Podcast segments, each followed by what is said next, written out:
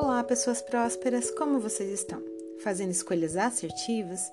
Aqui quem vos fala é a Ana Guasnomura e faremos a leitura do livro de Provérbios de Salomão, capítulo 18. Quem se isola, busca interesses egoístas e se rebela contra a sensatez. O tolo não tem prazer no entendimento, mas sim em expor os seus pensamentos. Com a impiedade vem o desprezo, e com a desonra vem a vergonha. As palavras do homem são águas profundas, mas a fonte da sabedoria é um ribeiro que transborda. Não é bom favorecer os ímpios para privar da justiça o justo. As palavras do tolo provocam briga e a sua conversa atrai açoites. A conversa do tolo é a sua desgraça e seus lábios são uma armadilha. Para sua alma, as palavras do caluniador são como petiscos deliciosos que descem até o íntimo do homem. Quem relaxa em seu trabalho é irmão do que destrói. O nome do Senhor é uma torre forte, os justos correm para ela e estão seguros. A riqueza dos ricos é uma cidade fortificada. Eles a imaginam como um muro que é impossível escalar. Antes da sua queda, o coração do homem se envaidece, mas a humildade antecede a honra. Quem responde antes de ouvir comete insensatez e passa vergonha. O espírito do homem o sustenta na doença, mas o espírito deprimido, quem o levantará? O coração do que tem discernimento adquire conhecimento, os ouvidos dos sábios saem à procura. O presente abre o caminho para aquele que o entrega e o conduz à presença dos grandes. O primeiro a apresentar essa causa parece ter razão, até que outro venha à frente e o questione. Lançar sortes resolve contendas e decide questões entre poderosos. Um irmão ofendido é mais inacessível do que uma cidade fortificada, e as discussões são como portas trancadas de uma cidadela. Do fruto da boca enche-se o estômago do homem, o produto dos lábios o satisfaz. A língua tem poder sobre a vida e sobre a morte. Os que gostam de usá-la comerão do seu fruto. Quem encontra uma esposa encontra algo excelente, recebeu a bênção do Senhor. O pobre implora misericórdia, mas o rico responde com aspereza. Quem tem muitos amigos pode chegar à ruína, mas existe amigo mais apegado do que irmão. Finalizamos hoje o capítulo 18 do livro de Provérbios da Bíblia Sagrada. Siga-nos nas redes sociais, arroba e arroba Prosperidade Infantil. Muita gratidão por vocês que estiveram conosco. Hoje eu vou deixar uma mensagem aqui. Propósito de Deus. Os planos do Senhor não são os seus. Senhor, volta e meia vejo-me ocupada excessivamente com os planos para ganhar mais dinheiro e obter sucesso na vida. Faz estremecer os alicerces de meus planos egocêntricos Mostra-me os propósitos que tens para meu tempo, meu dinheiro, meu trabalho e minha família. Guarda-me de me acomodar num turbilhão de atividades que me impedem de fazer o que eu deveria. Que teu propósito prevaleça em minha vida.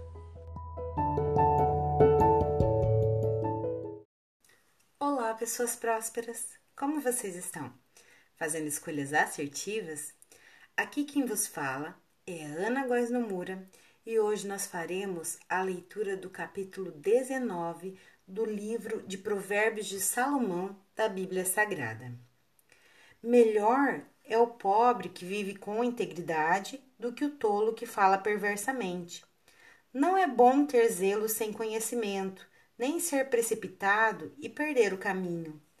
É a insensatez do homem que arruína a sua vida, mas o seu coração se ira contra o Senhor. A riqueza traz muitos amigos, mas até o amigo do pobre o abandona. A testemunha falsa não ficará sem castigo, e aquele que despeja mentiras não sairá livre. Muitos adulam o governante, e todos são amigos de quem dá presentes. O pobre é desprezado por todos os seus parentes, quanto mais por seus amigos. Embora os procure para pedir-lhes ajuda, não os encontra em lugar nenhum. Quem obtém sabedoria ama-se a si mesmo. Quem acalenta o entendimento prospera. A testemunha falsa não ficará sem castigo, e aquele que despeja mentiras perecerá. Não fica bem o tolo viver no luxo, quanto pior é o servo dominar príncipes.